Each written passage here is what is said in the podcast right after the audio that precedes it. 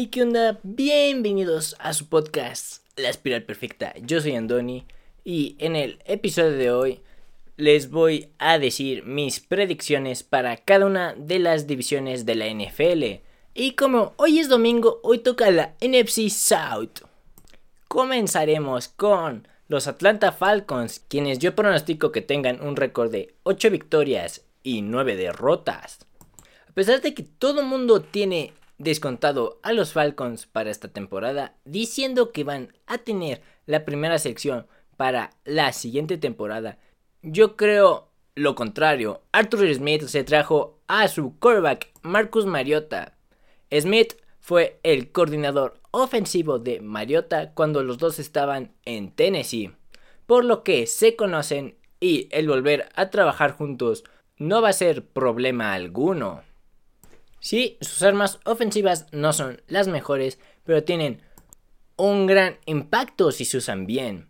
Del novato Drake London se espera mucho, como se hizo en su momento con Kyle Pitts, pero creo que London podría ser el novato ofensivo del año. Hablando de Pitts, fue una de las grandes armas ofensivas para los Falcons y sigue mejorando. Va a ser un jugador saso si sigue con ese ritmo, mientras que para el juego terrestre Cordarrelle Patterson tuvo el mejor año de su carrera.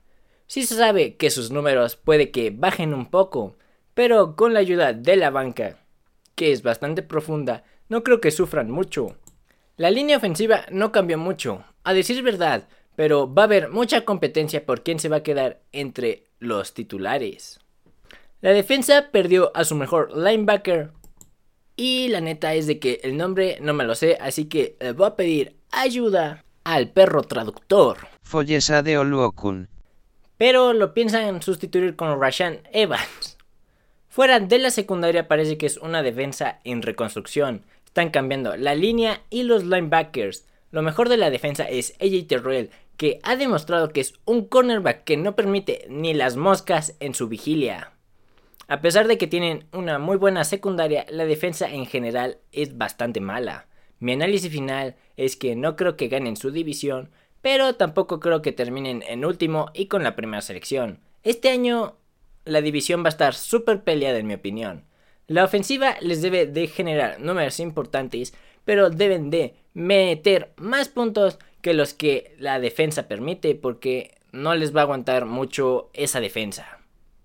Seguimos con los Carolina Panthers, quienes yo pronostico que tengan un récord de 10 victorias y 7 derrotas. Si Matt Rule quiere conservar su trabajo, tiene que demostrar que sí puede ser un head coach en la NFL. Y tiene que ser esta temporada. Porque no está demostrando absolutamente nada. Se trajeron a Baker Mayfield de Cleveland y ya demostró en el training camp que es un quarterback mucho mejor que Sam Darnold, ya que va a ser el quarterback titular del equipo. Aparte de que Sam Darnold está fuera de unas 4 a 6 semanas porque se lesionó, pues tuvo una lesión en el tobillo en pretemporada. La línea ofensiva tuvo muchas lesiones el año pasado, pero se esperaría que sea mucho mejor con la contratación de Bradley Boseman, y Austin Corbett. Además de su primera selección del draft, que su nombre nos va a ayudar el perro traductor. Y que me cuono. Sus armas ofensivas no son las mejores. Sí, Christian McCaffrey es un jugador de élite cuando está sano, pero en las últimas dos temporadas se ha perdido 23 juegos. Increíble. Por lo que se pronostica que si sigue así, Chuba Hubbard sería el running back titular para el equipo. En cuanto a los wide receivers, lo mejor es DJ Moore, porque Robbie Anderson, Terrence Marshall Jr., Ian Thomas y Tommy Tremble no más no dan el ancho del que se les espera y les falta mucho por desarrollar. La defensa es de lo mejor para las Panthers, pero la ofensiva del año pasado no les ayudó en absolutamente nada. Lo mejor de su defensa es Brian Burns, Jeremy Chin y Dante Jackson. Con el regreso de JC Horn, se espera que la defensa se vea mucho más sólida. Mi análisis es que la ofensiva debe de mejorar mucho con Mayfield, pero la línea va a ser un problema si no se mantiene sana, cosa que haría que la ofensiva no carburara. Si McCaffrey se mantiene sano, al igual que la línea, va a ser una ofensiva bastante peligrosa. La defensa puede que tenga una ligera regresión a pesar de eso, esperaría que se mantendría entre las mejores de la NFL. No creo que ganen su división, pero soy creyente de que pueden alcanzar un lugar para el wildcard en los playoffs. Continuamos con los New Orleans Saints, que yo pronostico que tengan un récord de 13 victorias y 4 derrotas. Hay muchas dudas sobre que Dennis Allen sea el nuevo head coach de los Saints, en especial por su récord de 8 victorias y 28 derrotas con los Oakland Raiders, en donde estuvo del 2012 al 2014. El año pasado, los Saints sufrieron muchas lesiones en posiciones claves, como por ejemplo cuando James Winston se desgarró el ACL y Michael Thomas quedó fuera para toda la temporada por una lesión de tobillo.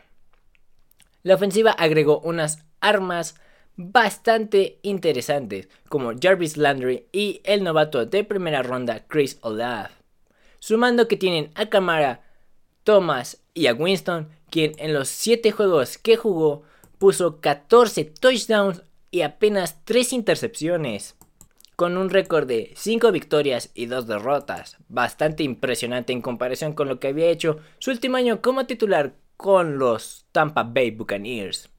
Por lo que la ofensiva es bastante buena. El único detalle es que necesitan que el novato Trevor Penning demuestre su potencial luego luego, además de que los guards Andrew Speed y Cesar Ruiz ya tienen que enseñar su desarrollo en la NFL. La defensa es una de las mejores en la NFL, sobre todo la línea defensiva liderada por Cameron Jordan. En la secundaria perdieron piezas importantes, pero se recuperaron en la agencia libre al contratar a Tyron Matthew y a Marcus May. Mi análisis final es que los Saints deberían de ganar su división más que nada por su ofensiva, que debería ser una de las mejores para la siguiente temporada. La defensa se debería de mantener como una top 10 en la NFL. Lo interesante sería ver qué tanto maduró Dennis Allen como para volver a ser head coach en la NFL. Y finalmente, finalizamos, valga la redundancia, con los Tampa Bay Buccaneers, quienes yo pronostico que tengan un récord de 6 victorias y 11 derrotas. Con el regreso de Tom Brady, los Bucks parece que están de nueva cuenta en la busca de otro anillo. Pero el señor tiempo por fin detendrá al señor Brady es una pregunta súper importante. Creo que la temporada pasada se debió haber mantenido retirado. Sí, es uno de los mejores quarterbacks pero recientemente cumplió 45 años. Un mal golpe y sí se le acaba la carrera. Como lo que le pasó a Drew Brees hace un par de años. Sin mencionar que tienen un nuevo head coach con el retiro de Bruce Adrians. Quien tomó su papel fue el señor Todd Bowles, el coordinador defensivo del equipo.